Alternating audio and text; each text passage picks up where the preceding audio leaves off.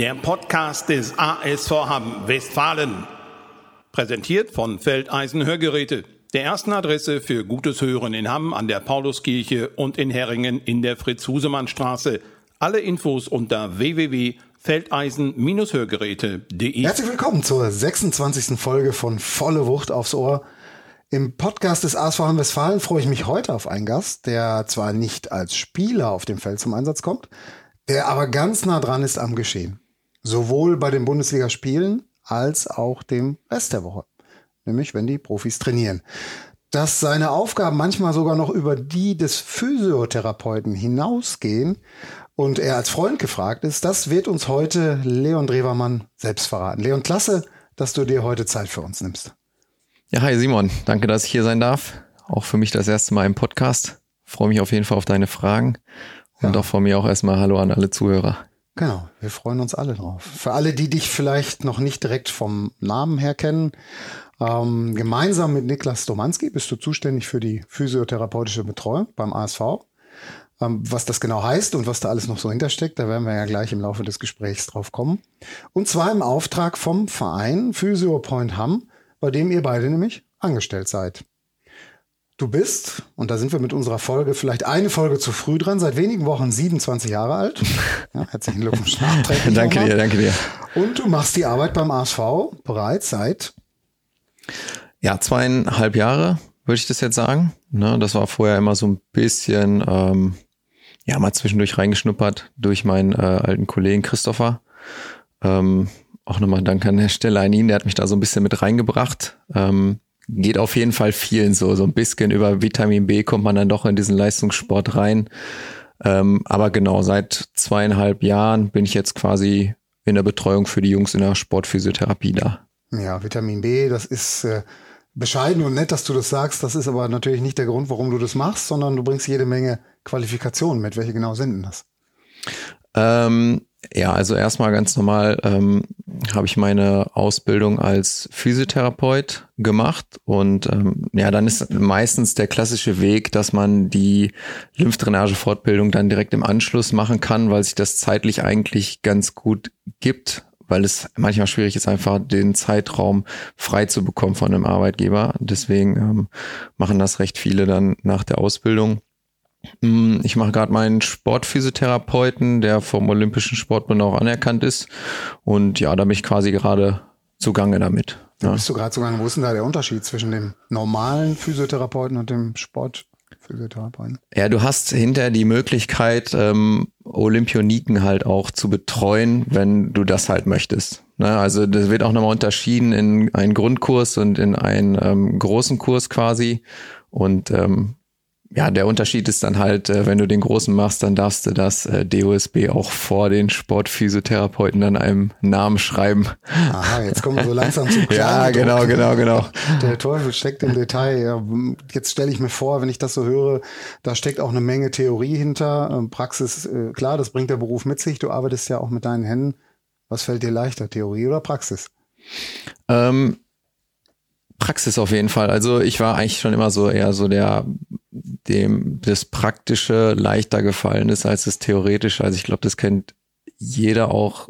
Also bei mir ist es so, dass das Hinsetzen und Lernen mir dann doch etwas schwieriger fällt, als dann das in der Praxis umzusetzen. Zeig mir die Physiotherapeutin oder den Physiotherapeuten, dem das Theoretische leichter fällt. ich glaube, das bringt der Beruf doch irgendwie auch mit sich, oder? Ja, auf jeder, auf jeder Fortbildung hat man mal einen äh, Crack dabei, wo du dir wirklich denkst, ey, der hat das einmal gelesen und äh, dann sitzt das auf jeden Fall. okay. Ja, jetzt äh, dürften die meisten von uns ja so ungefähr eine Vorstellung haben, was sich hinter der Aufgabe eines Physiotherapeuten verbirgt. Aber möglicherweise bezieht sich das, also dieses Wissen von uns allen ja doch eben nur auf das, was man sieht, was man vielleicht am Spieltag sieht. Aber da gehört ja doch eine Menge mehr dazu. Fangen wir mal mit dem an, was man so gemeinhin nicht unbedingt sieht. Beschreib doch mal so einen typischen Arbeitstag von dir an einem normalen Trainingstag der Profis. Was passiert da? Was machst du da? Was gehört da so zu deinen Aufgaben? Mm, ja, also es fängt mit der Vorbereitung für das Training an. Also das kann von Tapen oder Tapes setzen bis hin zu äh, Warm-ups mit verletzten Spielern sein oder nochmal äh, das ein oder andere Gespräch, was vielleicht dann auch eher im privaten Bereich halt stattfindet, um den einen oder anderen nochmal etwas zu beruhigen. Das können, also wie du es halt vorhin schon gesagt hast, man ist ja nicht nur der klassische Therapeut, ähm, der wie im Lehrbuch dann halt die Spielbetreuung macht und die Trainingsbetreuung und dann ist das Thema durch. Da steckt halt noch wesentlich mehr dahinter. Ne? Also man ist ein Zuhörer, man ist ein Kollege, ne? Und manchmal ist man vielleicht auch äh, in so einer Art Vaterrolle. Ne? Also das kann wirklich von bis gehen. Und ähm, sagen wir, dann sind wir mit der Vorbereitungsphase fertig, äh, das Training geht los.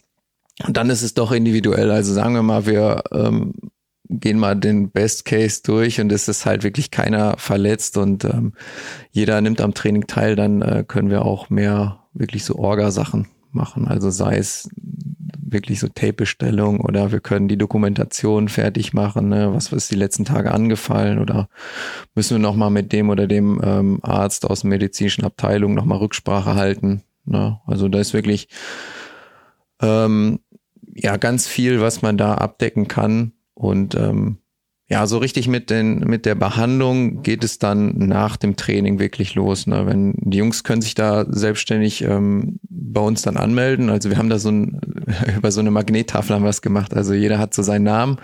Äh, das hängt an der Tür und dann können die sich quasi darüber dann anmelden. Ne? In, in jeder Mannschaft gibt's ja eine Hackordnung. Gilt die auch beim Physiotherapeuten? dürfen die routinierten Spieler, dürfen die zuerst oder wie regelt ihr das? Ja, das ist äh, eine Grauzone, würde ich das sagen. Also wir haben das, äh, aus, wir haben das auf jeden Fall so gemacht, äh, dass wir das so ein bisschen beibehalten haben. Also wir haben geguckt, dass wir uns in der Mitte treffen. Ich habe extra ein paar bunte Schilder bestellt. Das heißt, äh, die grünen Farben ähm, kriegen auf jeden Fall die älteren Spieler und rot ähm, kriegen dann die jüngeren Spieler. Dann können sie da ein bisschen äh, mit variieren und entscheiden. Aber letztendlich haben wir schon das letzte Wort. Also wir können dann nach Priorität schon gehen. Aber ich glaube, da haben wir eine gute Lösung gefunden, dass alle damit zufrieden sind. Spannend. Und wie läuft für dich oder für euch ähm, so ein Spieltag ab? Ähm, ja, an sich gar nicht so großartig anders, würde ich sagen. Hm. Also ganz normale Vorbereitung, wie man das aus dem Training auch kennt. Nur dass vielleicht beim Spiel gibt's die eine oder anderen Spieler, die halt gewisse Rituale haben. Das ähm, hat man so beim Training jetzt eher weniger. Ja, also das kann mal sein, der eine möchte dann das Minzöl vielleicht haben, der andere, ähm, der andere möchte noch mal äh, was aufs Tape geschrieben bekommen, weil er das für den Kopf einfach braucht. Ähm, derjenige, der das jetzt hört, der weiß auf jeden Fall, wer gemeint ist. nee, das, das unterscheidet das Ganze eigentlich, ne? Und die Atmosphäre, die ist halt einfach viel größer, ne? Und ähm, ja, das ist eigentlich so der Unterschied. Bleibt bei so einer Arbeit auch noch Zeit, selbst Sport zu treiben? Mm, ja, doch, schon. Also gerade weil wir auch zu zweit sind, ne, das ist schon ein bisschen humaner dann. Ähm, jeder, der das mal alleine gemacht hat, als Vollzeit, der weiß auf jeden Fall, dass es nicht ein großer Unterschied ist, ob du selber spielst oder ob du die Mannschaft betreust. Also beides ist tatsächlich schon etwas schwierig, aber man kann auf jeden Fall Sport machen. Das geht auf jeden Fall. Und wenn du zu zweit bist, dann sowieso mehr. Ja. Und ich frag's ja nicht ohne Grund. Niklas spielt ja auch noch Handball. Wie sieht das bei dir aus? Äh, ich nicht mehr, tatsächlich. Ähm, ich habe damals ähm, auch in Hamm in der A-Jugend, Jugend-Bundesliga gespielt, auch mit äh, Jan Pretzewowski zusammen. Also wer es mal googeln will, diese Treffer findet. das äh, kann ich bestätigen. Ich habe es nämlich getan. da ist dein Name noch geführt. Ja, das stimmt. Es ist auch ab und zu ganz lustig, sich die alten Bilder mal anzugucken. Ähm, ja, da, da tauchen Frisuren auf, da darf man am besten eigentlich nicht drüber, drüber nachdenken, was da passiert ist damals. ist ja auch schon ein bisschen her. Ähm, kommt dir das zugute bei der Betreuung der Profisportler, dass du selbst viele Jahre, also durchaus würde ich sagen, engagiert Handball gespielt hast? Ja, auf jeden Fall. Alleine der ähm, Übergang in in die Mannschaft, also ähm, jetzt mal abgesehen vom Spieler, aber du kennst ja einfach die Leute schon. Also du hast mit den mit dem Großteil ja schon zusammen trainiert und ähm, da ist es immer einfacher, halt damit reinzukommen, als wenn du hast 18 Leute, die du halt einfach gar nicht kennst, musst dich bei allen vorstellen. Das ist halt schon einfach, wenn der eine so sagt, ja, guck mal hier, der, das ist hier Leon oder sagen immer alle, Amigo ist mein Spitzname. Hier guck mal, Amigo da, melde dich mal an bei ihm, so, ne? war auf jeden Fall einfacher dann, ne? dass man die alle schon kennt. Also ich glaube, eine Leidenschaft für den Sport muss man haben, insbesondere wenn man Sportphysiotherapeut werden will. Äh, wenn man dann noch eine Leidenschaft für Handball hat und so einen Job bekommt, wie du ihn jetzt hast, hast du deinen Traumjob gefunden?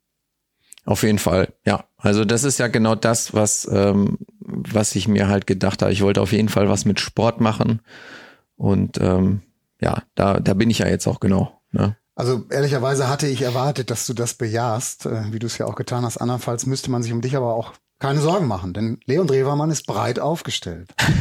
Du ahnst vielleicht, worauf ich hinaus will. Hm, es ergab sich während der Monate der Corona-Zeit, dass du nicht nur als Physiotherapeut ein ganz gefragter Mann für die Profis beim HSV warst, denn du hast verborgene Talente oder auch weniger verborgen, das wirst du uns jetzt erklären, als Friseur. Wie kam es dazu, Leon? Ja, genau. Ähm, es kennen viele das Problem, du gehst zum Friseur, sagst, wie du es haben willst und äh, du gehst raus und denkst dir so, was ist da passiert? Das ist halt null das, was ich, äh, was ich da versucht habe zu beschreiben. Ähm, ja, und das hat mir ja halt den Anreiz gegeben, komm, ähm, kaufst dir mal eine Maschine. Und damals war halt die Frisur schlechthin, Seiten auf eine Länge, oben bisschen länger. Ja, habe ich dann angefangen, mir halt einfach selber die Haare zu schneiden, die Seiten bis dann halt mein Nachbar das mal gesehen hat und gefragt hat, hey, hast nicht mal Bock mir das zu schneiden, ne? Und so fing das tatsächlich dann an. Also war eigentlich, dass ich äh, ein bisschen genervt davon war, dass es nicht so war, wie ich mir das vorgestellt habe. Ja, und dann kam diese Corona-Zeit. Keiner konnte zum Friseur. Hier wurde trainiert. Hier wurde dann auch, wenn auch ohne Zuschauer, gespielt, zumindest vor Kameras. Und irgendwie ist es dann in den Mannschaftskreis gekommen. Wie ist das passiert? ja, ich sag mal, ähm, ich schneide mir ja selber auch die Haare. Das also heißt, im optimalen ich, ich, Fall. Wahnsinn. Selber schneiden ist doch noch viel schwieriger, oder? Sich selbst. ja, ich mach, mittlerweile mache ich das ja auch schon ein bisschen. Das heißt, äh, die Male, wo ich das halt ähm, nicht vernünftig mache, die werden auch auf jeden Fall weniger. Am Anfang sah ich auch teilweise echt schrecklich aus. Ähm, aber man übt sich ja da drin und ähm, ja, dann das spricht sich halt einfach schneller rund. Du musst es gar nicht mal sagen. Also ähm, das war zum Beispiel früher wo Björn das erste Jahr hier war, Björn Zintel, da hatten wir das damals halt schon gemacht mit dem Haare schneiden. Das heißt, ähm, da spricht sich das auch, auch schon so ein bisschen um. Da fragt halt mal der eine, ja, was was beim Friseur so, ja, hier hat Amigo geschnitten, ne? Und so, dann kommt der nächste an und ne, so ist wie so ein Lauffeuer dann, ne? Das ist eine ganz besondere Geschichte. Also du schneidest heute auch noch regelmäßig Spielern. ja, aber hier okay. und da auf jeden Fall schon, ja. Auch schon. Ich sprach eingangs, sprach eingangs davon, ne, dass du als Freund auch gefragt bist. Ähm, damit beziehe ich mich natürlich auf deinen Spitznamen, den du gerade selber schon verraten hast, Amigo. Und den erklärst du uns hoffentlich jetzt. ja, das ist eigentlich eine ganz lustige Geschichte gewesen, wie das entstanden ist. Also es war tatsächlich auch ähm, hier beim Training, da hatte ich noch in Ajung gespielt und da durften immer ein paar von uns bei der ersten Mannschaft mittrainieren. Und damals ähm, hatten wir hier einen argentinischen Kreisläufer, ähm, Martin Doldan und äh, der konnte zu dem Zeitpunkt halt nur Spanisch halt sprechen und äh, dann hatte ich mich halt mit ihm so ein bisschen unterhalten und dann kamen so die ersten Sprüche, hey, amigo, amigo, hey, ne? Und dann konnte ich halt da so ein bisschen äh, übersetzen, ne? Und so hat sich das eigentlich durchgezogen tatsächlich. Also irgendwer hat es auch wieder mitgekriegt und dann amigo, amigo, amigo.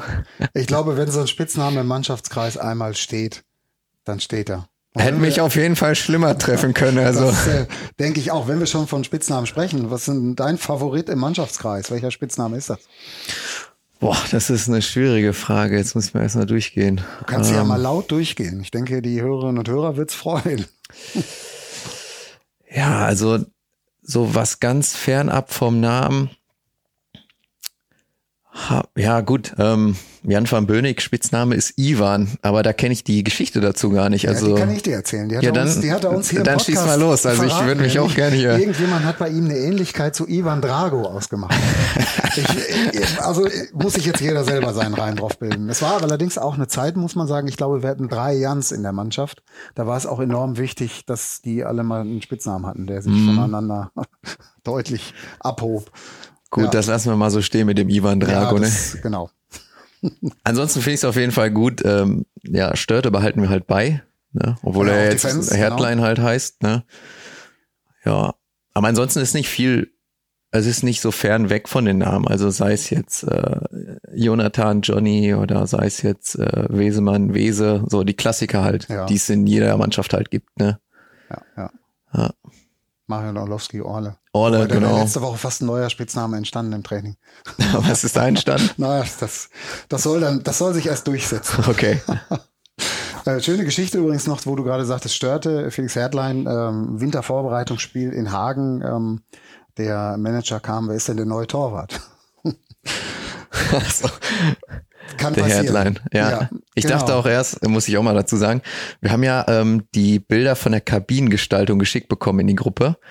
Und dann äh, habe ich das meiner Frau gezeigt und sagte so, ah, nicht mal das, nicht mal das haben sie richtig gemacht, weil der Headline halt stand und ich habe das gar nicht mitbekommen, dass er in der Zeit geheiratet hat. Und dann dachte ich mir, ja gut, was ist mit Störte los?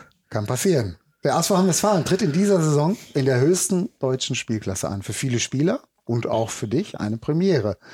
Wie ist denn das für dich, in den größten deutschen Handballarenen zu arbeiten? Du hast eben schon mal gesagt, beim Heimspiel ist das schon was anderes, weil die Kulisse eine ganz andere ist. Äh, jetzt erlebst du diese Kulisse möglicherweise mal vier, mal fünf. Wie ist das?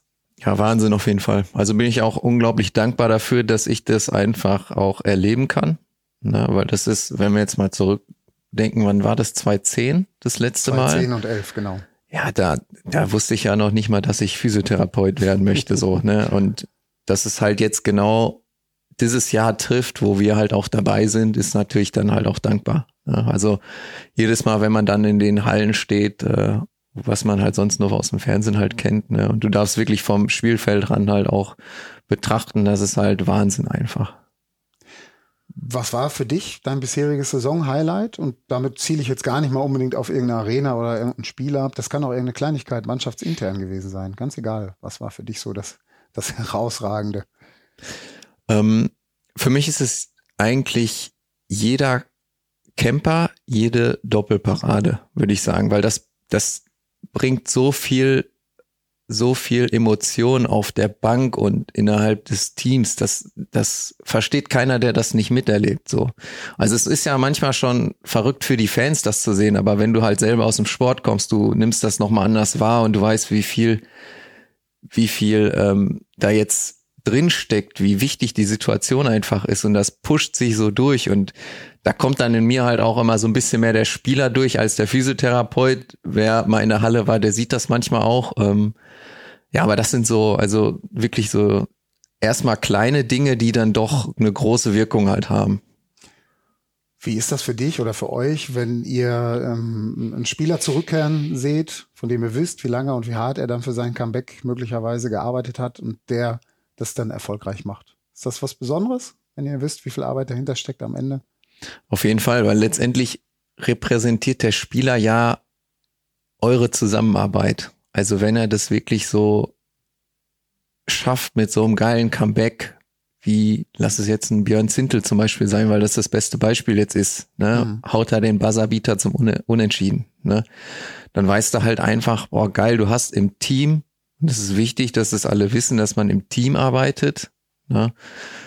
Hast du einfach einen geilen Job gemacht. Du hast demjenigen jetzt geholfen und es ging über den ganzen Reha-Verlauf auch wirklich nur um diese Person dann halt.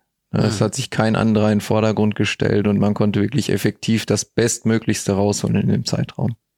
Ja, und auch das sind Dinge, die man ja erstmal gar nicht sieht, was ihr da alles macht in diesen Wochen, möglicherweise manchmal Monaten dieser Zeit. Ähm, ja, sprechen wir weiter über deinen Job. Zu dem Job gehören auch lange Busfahrten. Ihr reist zu jedem Spiel tatsächlich im Bus an.